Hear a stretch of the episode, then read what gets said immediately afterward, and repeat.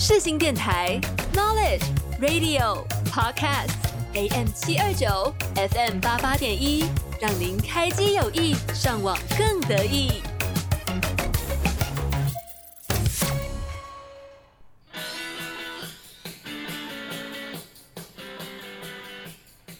您喜欢运动吗？体育是一个让我们无法抗拒的魅力，它超越了国界、种族和语言的界限，将人们凝聚在一起。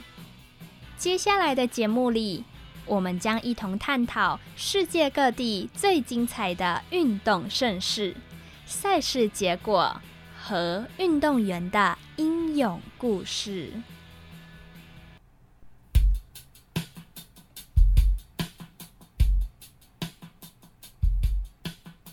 现在，请调整好您的频率，准备好迎接我们节目中的运动饗宴。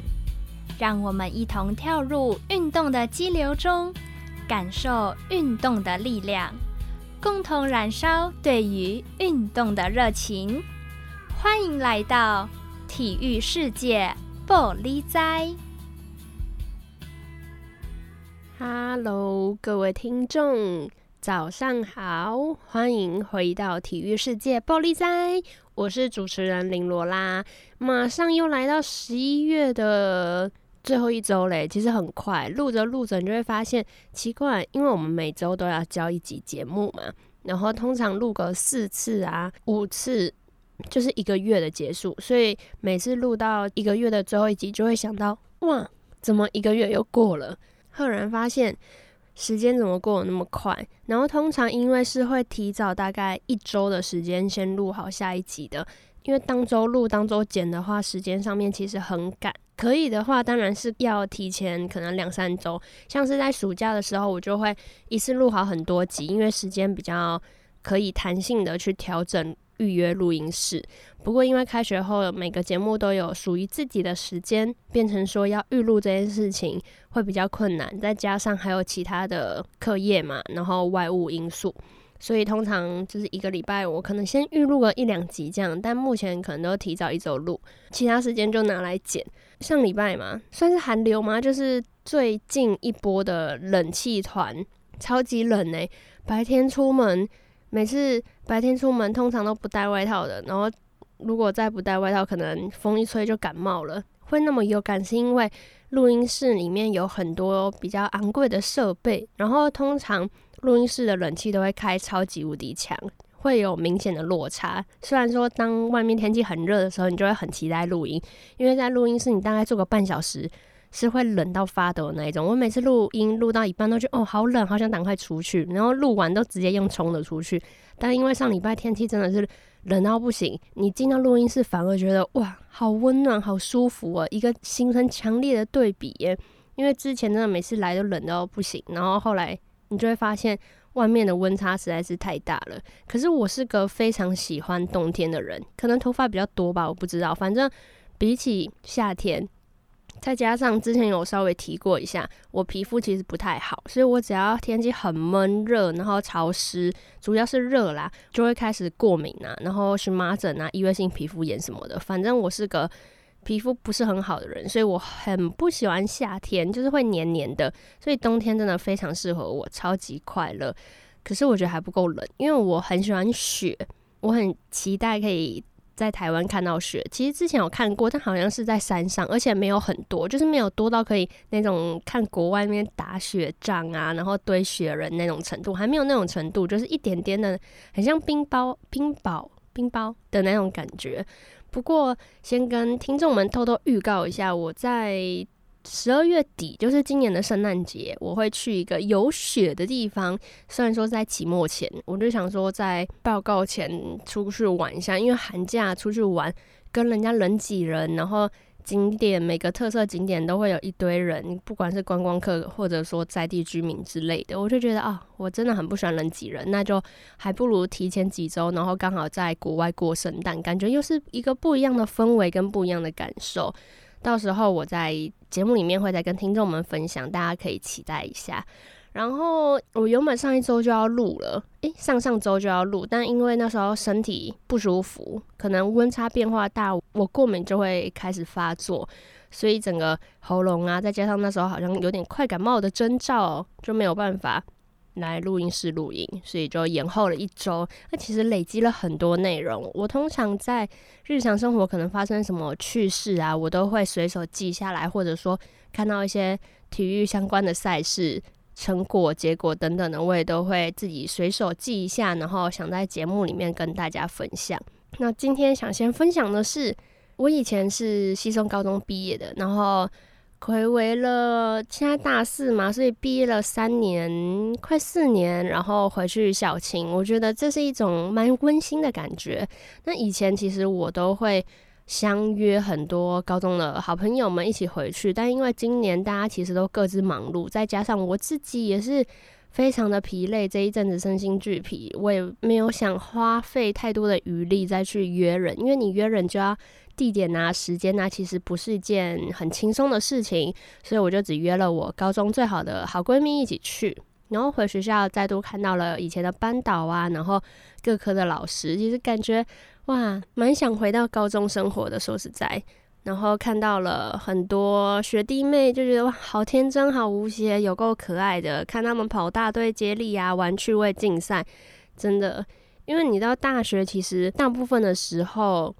多数时间都是自己去独立完成一件事情，除非做报告嘛，大家组员会一起，但是没有大家一起共同奋发向上的那种感受吧，因为你。高中，你为了要考学测，那有些同学是留着就是考职考，在那种高气压的状况下，大家是同心齐力，为了一个目标去奋斗、去努力，那种一起怕别人的感觉，我觉得是没有办法忘掉的，会是在我心里一辈子的回忆吧，而且。走过高中教室，就会想到，哎，以前晚自习大家都嘻嘻哈哈的，念书前很累，可是念完从学校走到捷运站的那段时间，我们一路上几天都是在笑，可能有一种算是泄压的方式吧。而且高中其实你要关心的就是书有没有念好，然后考试准备的怎么样，你所有的重心其实就是放在念书，放在考试，不会有其他的外物。那当然，大学。有很多新鲜，然后丰富的生活让你去体验，因为毕竟也算是步入职场的前哨站嘛。如果你没有要继续念研究所的话，可是那个心境啊，我真的觉得成长可能是一件必然的过程，但是在这个过程中，我有时候会想。真的很不想长大，就是很想要一样当小小孩，然后无忧无虑。虽然说知道这件事情是不可能，可是不知道为什么，或许是因为最近事情太多，然后想的事情也变更远、更广泛吗？应该可以这样讲。总之呢，最近在思考未来要做什么，因为我确实有为了我可能未来想要朝的那个方向，现在在努力。可是在这个不算太顺遂的过程，甚至带有一些挫折，所以就会让我有定下心来想自己到底未来要干什么。听众们会不会觉得，诶，怎么一开头今天那么沉重？有时候发生了一些事，然后过了。一段时间，一阵子，你就会突然觉得，怎么时间过得那么快？就像我刚刚前面提到的，每次录音录到可能第四次、第五次，你就会意识到，哇，一个月又要过了，然后现在又是十一月底嘛，马上又十二月，等于说这一个月就要跨到明年了。好啦，先讲一件开心的事情，下礼拜是主持人我的生日。以下开放，我到时候上架节目时，欢迎听众们在底下留言，祝主持人生日快乐。下礼拜，对，下礼拜是我下礼拜四是我二十二岁生日，时间过好快，马上就二十二岁。那每次讲到二十二，就会觉得很好笑，因为。之前我就在跟我妈聊天，我就问她说：“诶，什么时候生小孩？什么时候结婚最适合？”那她觉得生小孩不要太晚生，因为你越晚生，小孩的年纪差距就会跟你越来越大嘛。我妈觉得，如果小孩跟自己的年纪差太大，可能会有点隔阂。虽然我跟我妈是没有什么太多的隔阂或者什么纷争，但是她希望说，她最好的年龄是希望可以再缩小一点，就是彼此间的年龄距离。所以她觉得可能。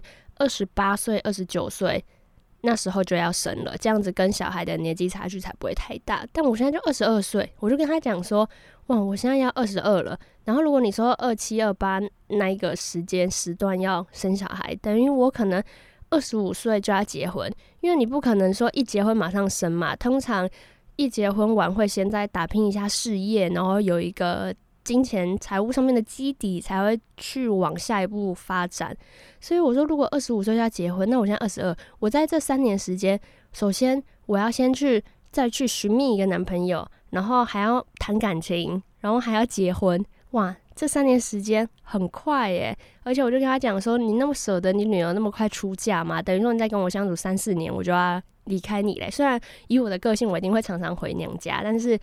对啊，那种感觉就不一样嘛。然后我妈这边哭笑不得。我觉得我最近会思考的比较多，然后突然变得有一点负面吗？还是敏感？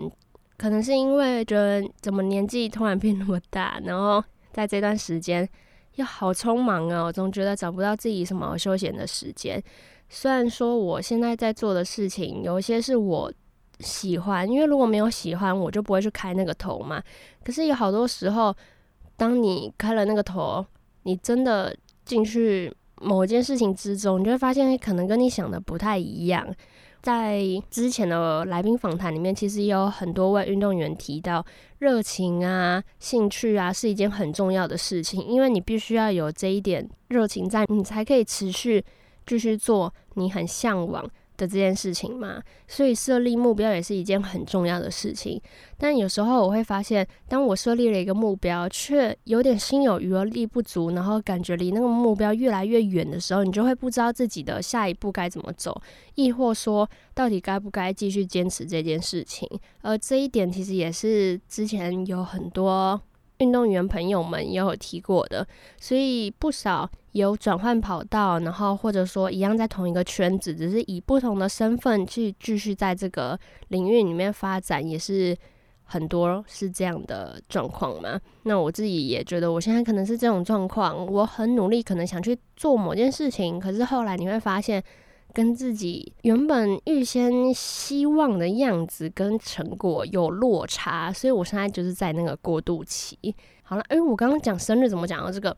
好，赶快去追踪那个体育世界玻璃斋的 IG 啊，我都会。上架网站就会立即公告更新，而且里面还有每个月的第一周的人物来宾预告图都会放在上面，有经历啊，还有很多帅哥漂亮的照片，来宾照片都会放在上面，所以大家赶快去追踪起来，然后开放大家祝主持人生日快乐，在下礼拜的时候，要大家要记得哦，在我上架完，然后我会发现时告诉大家，哎，我上架到哪里啦？那时候就请大家赶快追踪起来啊，然后留言祝主持人生日快乐。主持人没有什么愿望，只希望可以顺利毕业，然后未来的工作是自己喜欢的吗？不能啊，不能太早许愿，我还有一阵子诶。接下来要分享的是，我今天的节目在后半段一样会把一些我还没有介绍完的赛事，也不算还没有介绍完，就是想要跟大家分享的，因为最近。羽球的巡回赛每一站不断在开打嘛，之前讲说在北欧那一带，然后。台湾的羽球选手现在又在打亚洲站，在上礼拜，因为我预录，所以应该是上礼拜的时候，差不多都快要结束掉。韩国啊、日本啊等等的，就是亚洲站会在循环，所以会跟听众们分享一下羽球赛事的大概的结果、成果啊等等的。跟听众们分享是上上礼拜还是上上上礼拜，松山的慈幼宫有一个撞轿的活动。我觉得非常的震惊诶，因为日本也有一个叫松山市，然后台北也有一个叫松山，然后他们两个县市，应该说两个城市缔结成为姐妹关系，所以有时候互相都会有一些关系，然后活动都会来参加。那其实今年已经算是睽违了四年吧，还三年？之前是因为疫情的关系停办了很久，不然原本其实都会定时。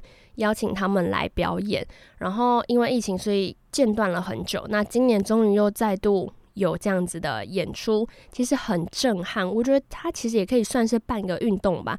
它那个撞轿轿子是非常的大，然后一边的轿子大概要有快十个人扛，等于说一个大轿子就要有近二十个人在轿子上面会站着一个人，两个轿子各站着一一人，真的是直接对撞哦。没有听错，真的完全是直接对撞。他们就会先一些叫嚣，前面的一些程序呼喊完、加油完之后，就两个轿子对撞。那个画面其实是还蛮震撼的。我原本在那边看，但因为身高不够，发现一直被挡到。我后来就回家看直播。我印象中好像有。拍照还是有录影到那个直播的画面，如果有的话，我到时候再放到 IG 的预告图上面，真的蛮震撼的。而且在上面的人，为什么我刚刚会说算是半个运动？因为你那个核心真的是要非常的足够，你才能站在上面不掉下来。就算是下面是人扛，因为毕竟是人扛的，所以才会更不稳。那在那个不稳的情况下，你还要 hold 住自己，然后接受那个冲击力，因为对撞那个力道是有的，所以你在对撞的当下，你不能晃，因为你一晃倒，感觉就是你那一边就输掉了嘛。所以你要稳住自己的整个身体呀、核心啊，甚至是协调，然后跟另外一个轿子做对撞的动作。所以我觉得哇，真的是很敬佩，非常厉害。那真的是算半个运动。我觉得日本人真的是。有一些民俗活动啊，跟一些传统的展示方法，都是让人蛮意想不到的。如果之后有机会的话，没有受到疫情影响，应该日后还是会有继续举办。大家可以再关注一下一些传统的寺庙活动。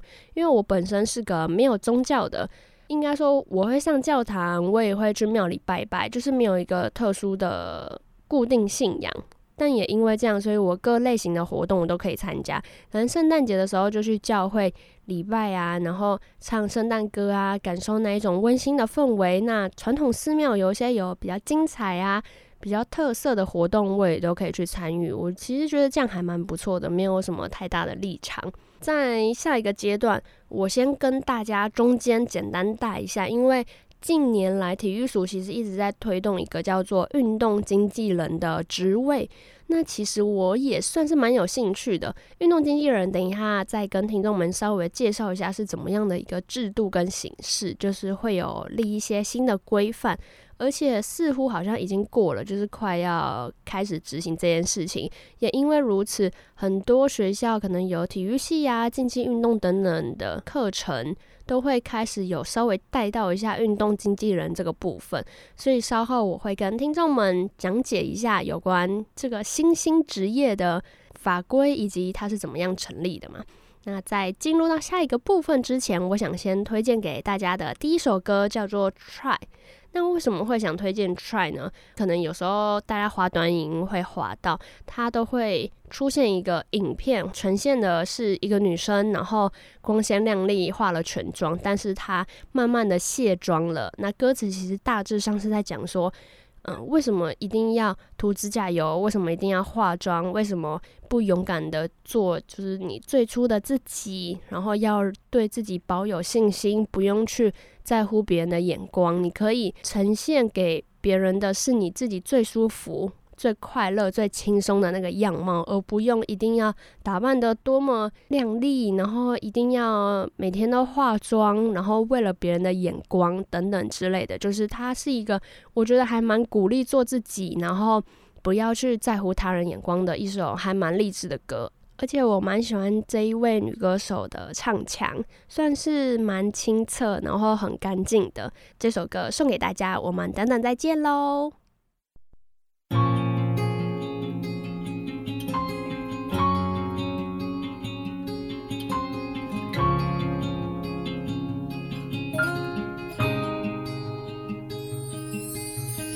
Put your makeup on, get your nails done, curl your hair, run the extra mile, keep it slim so they like you.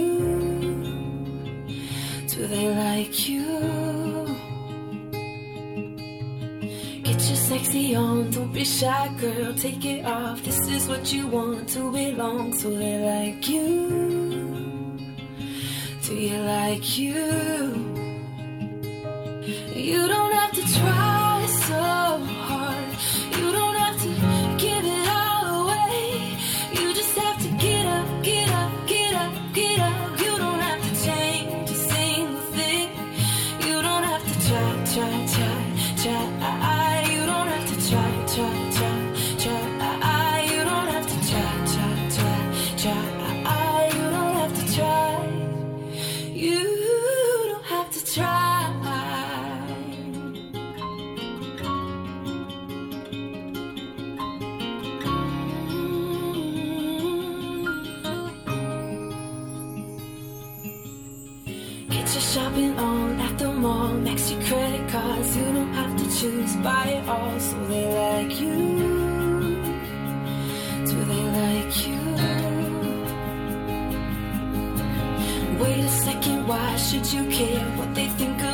when you're all alone by yourself?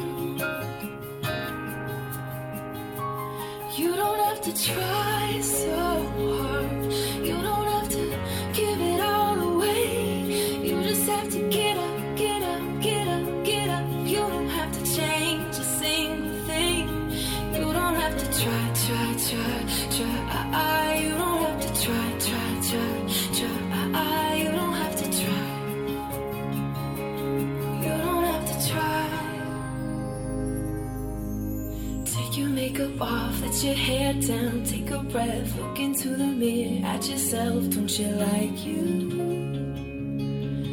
Cause I like you.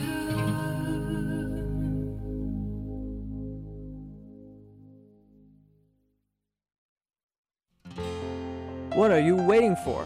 你在等我吗？我是韦礼安。 音乐无国界，穿越全世界。你现在所收听的是世新电台 FM 八八点一 AM 七二九。耐心等，只为了心动。那一刻，慢慢的，慢慢的，慢慢的，慢慢的，慢慢的，慢慢的。好啦，再度回到节目里面，欢迎回来。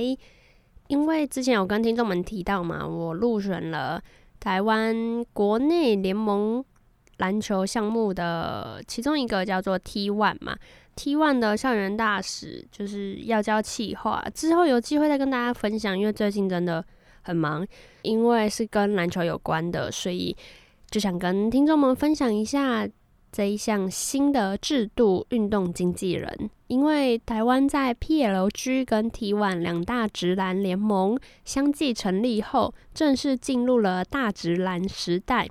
球员们的整体待遇和过往相比，其实有蛮明显的提升。当然，还有一些资源方面、场馆啊等等的，有些球迷都会指教说可以再更进步。那这一部分也是值得大家去关心、关注的地方。不过呢，因为跟之前比啦，真的好很多了。那中华篮协有鉴于此，十八日的时候召开了里监事会议。通过篮球运动经纪人办法，确定自明年，也就是一百一十三年的一月一日开始实施，建立国内各联盟的经纪人管理制度。篮协在声明中指出，本次共通过篮球经纪人管理办法、惩处办法、契约范本等各项的规章，均是由篮协和法律顾问团队以及 PLG 联盟、T1 联盟。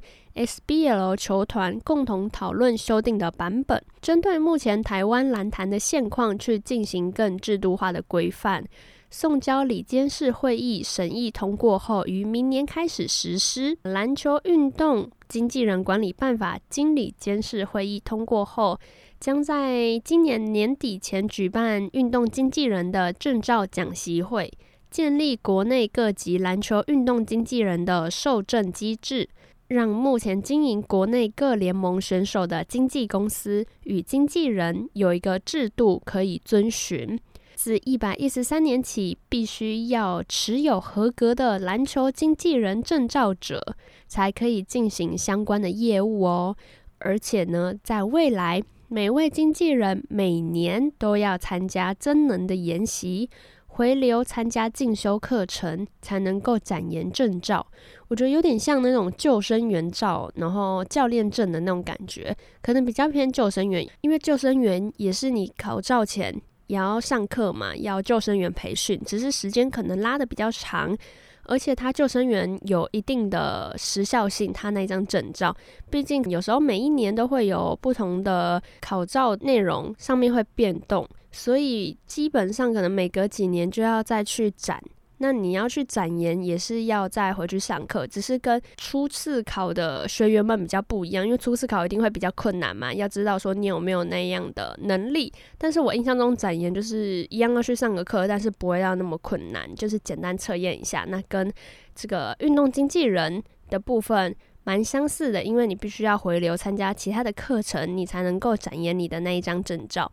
那篮球运动经纪人制度实施后，未来国内各联盟均需依照相关的规范去执行，球员不得委任未持有经纪人证照之人员或经纪公司执行相关的业务。球团也不得与未经核可之经纪人或经纪公司洽订契约。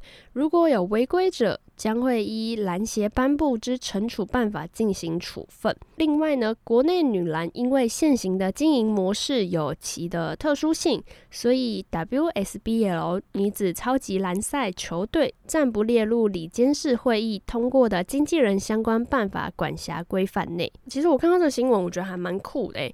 因为之前就知道说，各样的球队，甚至是不同的球员，其实都有自己的一个经纪公司，算是经纪人嘛，应该算是一个经纪公司。因为之前有提过嘛，我原本其实有想要找自己喜欢的球员来上节目，但除了要得到球团的允许外，其实有很多层关系。那中间最重要的一层是，他们都会有一些经纪合约。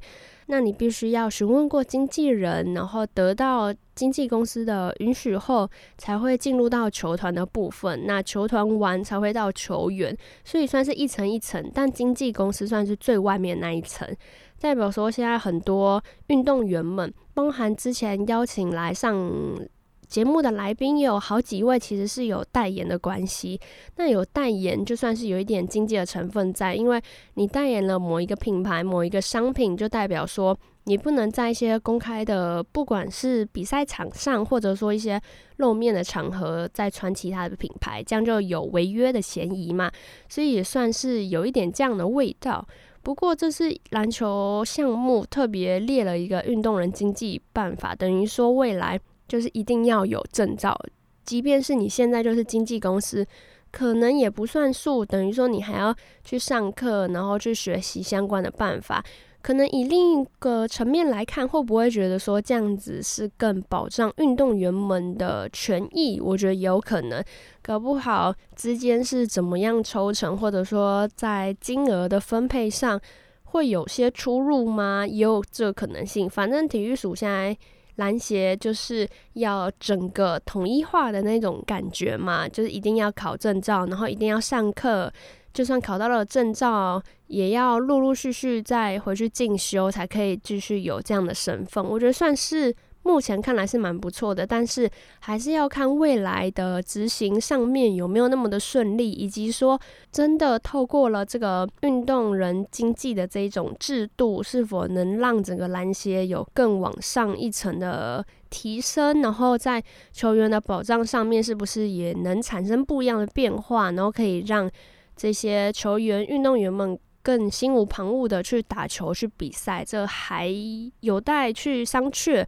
毕竟是明年才会正式开始执行嘛，那就只能看明年的一些相关报道，以及整个台湾运动圈篮协篮坛的整个变化，再去衡量说这件事情的必要性是不是有达到他原本设定的那个目标。好啦，讲完稍微比较严肃吗的话题。接下来想跟听众们聊聊的是，大家应该都有看新闻啦，因为就算没有滑 YouTube，新闻一定都有报 j o m a n 的大麻事件，还有雷拉夫妇嘛。我也没有想太琢磨在这个部分，因为我其实没有到特别的对 j o m a n 这个人有什么感觉啦，因为我之前有讲过，我不太看 YouTuber。会知道是因为我有朋友很喜欢 Toys，Toys 讲话很好笑，大家应该还记得之前有邀请过一个来宾叫做 Alan 哥，那 Alan 哥在节目里面有提到，他每次在健身爬那个阶梯机或跑步机，觉得很无聊的话，都会去看 Toys 的一些影片嘛，因为很搞笑，可以让他忘记时间的流逝，然后专注在影片上，就反而可以持续自己跑步的那个动力。后来我就也有去 follow Toys，然后偶尔看一下他的影片，真的蛮好笑的。因为他讲话是个很直接的人，当然也因此他得罪了应该不少人。不过因为他就乐在其中嘛，毕竟他的流量啊跟他的收入来源可能也是因为这样子。反正呢，他在 Joeman 跟蕾拉的事件爆出之后，他有开一场直播。哦，他他那一场直播超多人呢，好像几万，我有点忘了几万，但我当时看到那个数字，我整个吓傻，好像有快十万吗？好像有诶，好像九万多还八九万。然后他光那一场的直播，我就看一堆人在抖内他，抖内了几万块，真的是几万块，就是有人一次就抖内七八千，整个吓到哇！开一场直播他就直接。赚了那么多，但因为他也是有讲一些内容啊，他可能去抓一些新闻，然后大概讲一下这个事件。毕竟大麻在台湾还是不合法的嘛，所以大家还是不要去尝试，因为我们还是要有一个正确的想法。因为有些人其实觉得。在事件爆发没多久，真的是在九妹家里面有收到嘛，所以他自然一定得马上出来道歉。很多不管是网民或者说一些支持他的网络创作者，都觉得说，诶，他是个很负责任的表现，因为他很诚恳，然后也是马上就为自己做错的事来说对不起。这样，毕竟这就是不对的事情。所以在我有看到他道歉影片，确实诚恳，但也不能否认说这件事情是不对的。那至于他后续要怎么发展？再看看检调单位是如何去处理这件事情，只是国内不合法的事情就真的不要做，而且这件事情其实闹蛮大的。Toys 其实会开直播，是因为他之前也有因为相关的事情进去关，但很多人都说他是药头啊或什么的。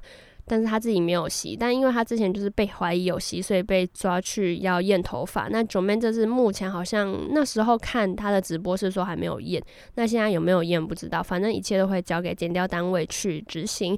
就希望就是网络的一些民众们尽量不要跟风啊或什么之类的，大家还是要心里有一把尺。我相信可能大家就觉得好玩，然后去留言，心里可能也知道这件事情是不对的。可能也在其他地方，像是加拿大，或是哪里是合法的。不过因为在台湾就是不合法的嘛，所以大家要知道，不要去尝试做一些不太好的事情。虽然大麻在真正的一些医疗上面其实是有安眠的一个作用嘛，在医生上面的处方前偶尔也是会开一些，如果病人有需要的话。不过在一般的生活中是不能这样做使用的哦。讲完了震惊的话题。大家最近有看《晋级的巨人》最终篇吗？虽然我蛮亢奋的在讲这件事情，但其实我还没看，因为连进剧我都是看了一半，然后因为它很长，后来我就弃剧了，实在没那么多时间。后来我根本没有去关注说，诶，他出到第几集？只是这一阵子真的，我每个朋友都在发现时说他们哭爆，然后什么结局很感人，然后再搭配那个音乐受不了什么之类的，我才知道哇，原来《进击的巨人》竟然完结了，算是一部神作吧。毕竟也是拍了蛮长的一段时间，还有漫画等等周边也是出的吓吓叫。我之后寒假啦。寒假应该 会好一点，我再找时间去补起来。因为如果我直接去看完结篇的话，它还是有整个连贯性嘛。我直接跳到最后一集，我反而可能不知道前面在讲什么，会有一点落差。所以我如果要看完结的话，还是会想从第一季的第一集，就是从头去复习一下，然后一路看到底，这样可能更能融入那一种感受跟那个氛围里面吧。不然跟朋友聊天。聊一聊，他们说：“哎、你觉得最后一集怎么样？”结果我讲的文不对题，只讲了说最后一集，然后完全不知道前面在讲什么，这样好像也有点奇怪。因为一部剧真的是要从头看到尾，我当时没有看完，就是觉得它很长，然后还没有出完，我不太喜欢那种看剧看到一半断掉的那种感觉，所以之后再找时间补上。不过不知道听众们里面有没有很喜欢动漫的朋友们？然后也可以跟我分享一下，你们看完《进击的巨人》后有没有什么特别的感受，或者哪一个部分让你觉得最感人，还是前后哪里有那种互补的感觉吗？都可以跟我分享。不过我最近在看的一部是《咒术回战》，因为我觉得哦，里面的那个五条悟嘛很帅，他的眼睛我超喜欢，第一眼就是注意别人的眼睛，他的眼睛是蓝色的，反正超级漂亮，大家。可以去看一下，我相信大家一定也都知道《咒术回战》，然后另外一个是什么素面？我原本一直他叫素面瘫，但是后来我朋友跟我讲，他好像不叫素面瘫，叫素面人吗？还是什么？反正是反派里面最强大的反派，诶，他也很帅耶，他有两颗眼睛长在侧边，然后还有两颗眼睛，等于他有四颗眼睛，真的是看到。我有时候走在路上，然后我在那边研究说，他们有个招式叫做领域展开，然后领域展开有一个特别的手势，要怎么比才可以画出那个展开的招式？因为我有几个朋友也是很喜欢看动漫，我就在他们面前比这个招式，他们就说：“哇，你入迷入太深了吧？”然后我就只是单纯觉得角色很帅，而且我很喜欢看那种有魔法、特殊技能的动画。体育的我也会看，像黑子篮球。然后之前有一部足球的日本蓝色监狱也很好看。其他的我大部分很喜欢看那种魔法。之前追过最久一部的动漫是《黑色五叶草》，就是在讲。男主角其实是全国里面没有魔法的，但是他唯一的就是反魔法，就是他能拿得起一把恶魔的剑，然后那把剑是可以打破所有的魔法，所以另类来讲，他也并不是完全不会魔法，而。他借由他自己的能力，也是闯出了一片天。然后他很希望可以成为魔法帝，就是那个保护守卫那个国家最强大的人。所以一直以来，我都是喜欢看那种带有魔法的。然后会知道《咒术回战》，也不是因为朋友推去看，而是因为 Netflix 有时候划着划着，你会不知道看什么。有时候看剧，一看下去就不知道看多久，然后。你又不能说中间断了，因为看了你就不会想断掉，你就会想一次赶快把它看完，我就觉得很浪费时间。我就想说，哎、看一下动漫好了，不然平常我也不是个很喜欢看动漫的人。刚好《咒术回战》那时候有在排行榜上。看里面的那个预告，我看到一这五条悟怎么那么帅，就点进去看，就点进去看，哦，直接爱上，因为他就是领域展开，然后有各种各式各样的招式跟怪物，虽然怪物长得奇形怪状，有时候会突然被吓到，不过整个整体内容是还不错。可惜它还没有出完，所以听众们有在 follow 的应该也都知道，我打算可能克制自己，然后等久一点，它完结的时候再全部去看，会更有感受。再进入到最后一个部分，等一下会跟大家分享一下开头提到的近来羽球的一些相关赛事的结果跟一些报道。进入到下一个部分之前，一样推荐一首歌送给大家，赵一凡一九四的《阿姆斯壮》。我一直希望可以在节目里面。让听众们更认识他，更认识一些我很喜欢的歌手。希望可以透过各种管道，让大家可以听到他们的声音嘛。不过我发现我推着推着，好像也快要推完他的歌，因为他一直在筹备专辑，虽然现在还没出来，不过听说已经快要出来了。这首《阿姆斯壮》送给大家，我们最后一单元再见了。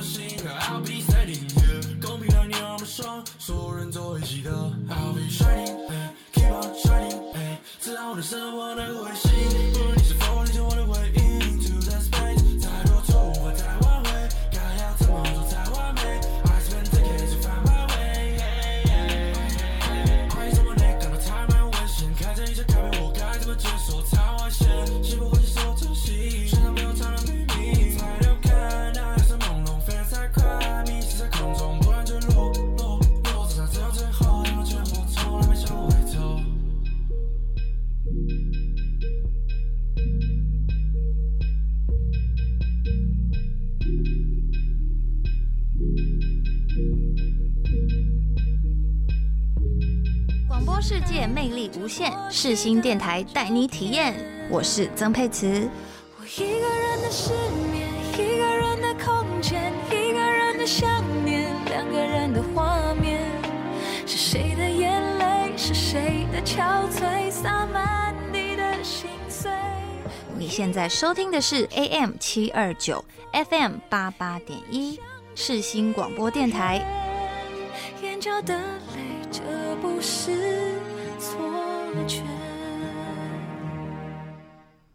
Hello，再度回到节目里啦。首先呢，想跟听众们分享的是羽球项目的法国公开赛，相隔三个月再闯 BWF 世界巡回赛的决赛，我国的羽球一姐戴资颖和中国大陆名将陈雨菲争夺法国公开赛的金杯。小戴很可惜没能把握第二局最多六分的领先，最终以十七比二十一、二十比二十二吞败，无缘本季的第三冠。总奖金八十五万美元的法国羽球属于 BWF 超级七百五十系列大赛女单 F 四，其中的一位安喜莹和山口茜都因伤缺赛。列第三种子的陈雨菲和第四种子的小戴就是排名前二的女单成员，而两人会师的决赛也是在今年首度碰头。过去二十四度对决，小戴取得十七胜七败的优势，但去年最后三度交锋都是刚在丹麦公开赛登顶的陈雨菲夺胜。寻求止败的小戴，首局一度陷入二比五的落后，但先六比六追平，再靠陈雨菲的失误反超比分，技术暂停时握有十一比九的领先。恢复比赛后的第一球，小戴切球打在网袋上，可惜的没过网，接续又回球出界，加上陈雨菲杀球得手，连失三分的小戴一度一分落后。小戴几次送到底线的精准控球都换成了分数，连拿四分要回领先。但之后两次机会球都出现失误，让陈雨菲先追平比数后，再趁势以二十一比十七先下一城。第二局，小戴打出三比零的开局攻势，最多更取得了九比三的领先。不过因为小戴失误增加。遭陈雨菲连拿六分追平，小戴虽以十一比十进入了技术暂停，不过重回球场后连失三分，反让陈雨菲尝到了领先的滋味。小戴落后下展现韧性，连拿三分要回领先。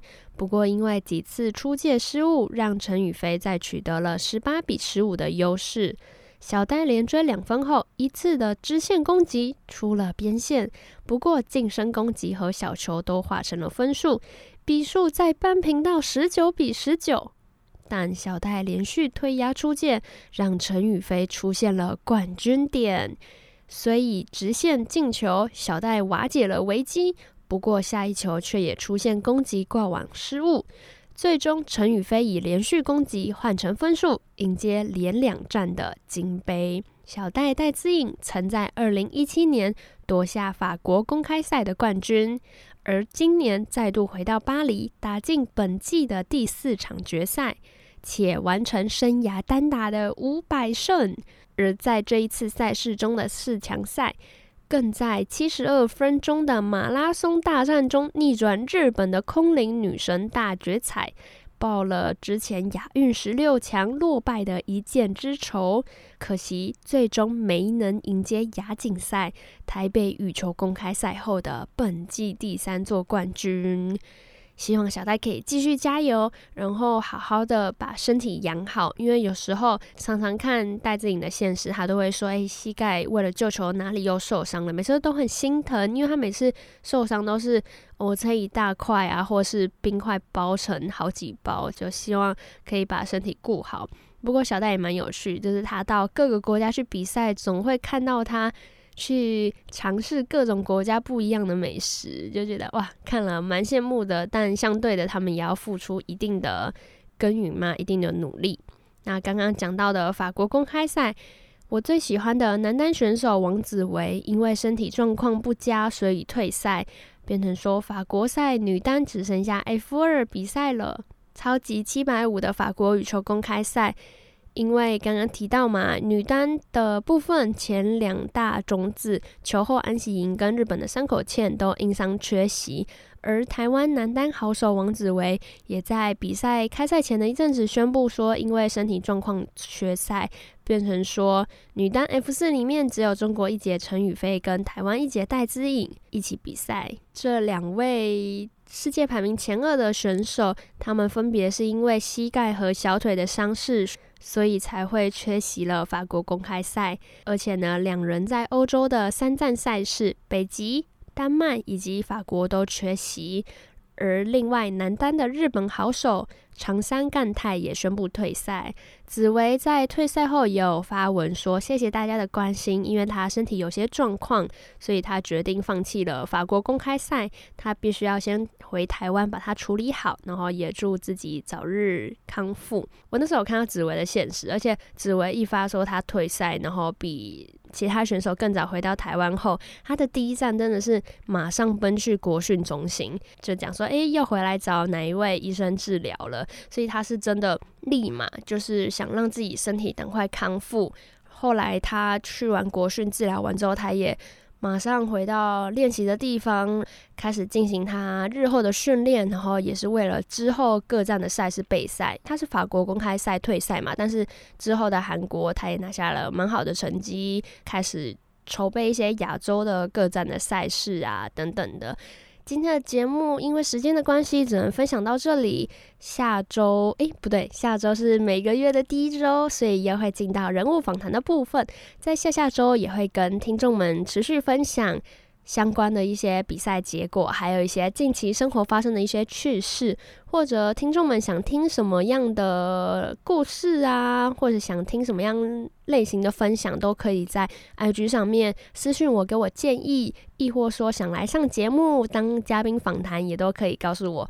我节目播出到现在，也有几位有陆陆续续收到一些，就想说，诶，能不能一起上节目来跟我聊聊天之类的一些。反应啊，回馈，我呢非常欢迎大家，就是大家也可以说，诶，想聊什么领域的，然后是自己是做什么运动，或者说只是单纯很爱看比赛，想要跟我一起看比赛、分析赛事啊，或者说喜欢哪位运动员，想跟我聊聊天之类的，也都可以，非常的欢迎。谢谢大家今天的收听，我们下周五同一时间空中再相会。我是主持人林罗拉，祝大家有一个美好的周末，以及开放留言祝我生日快乐。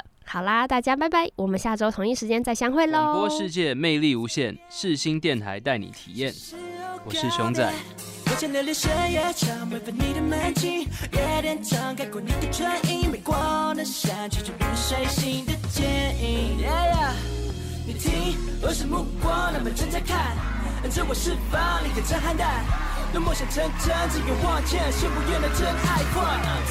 你现在收听的是世新广播电台 AM 七二九 FM 八八点一。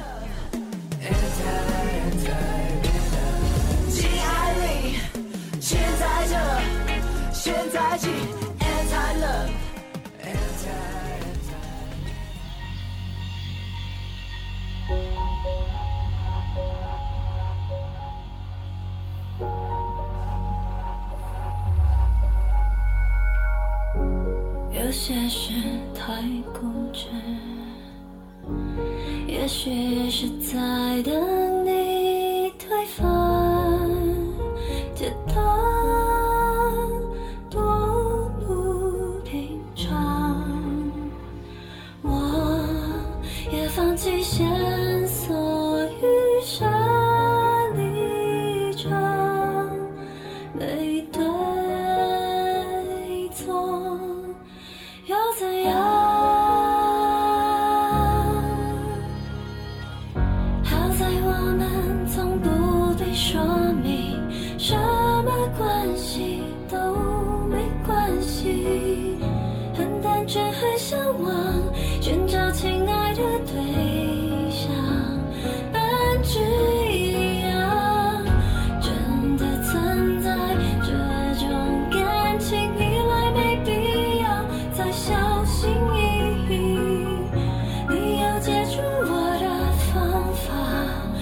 watching.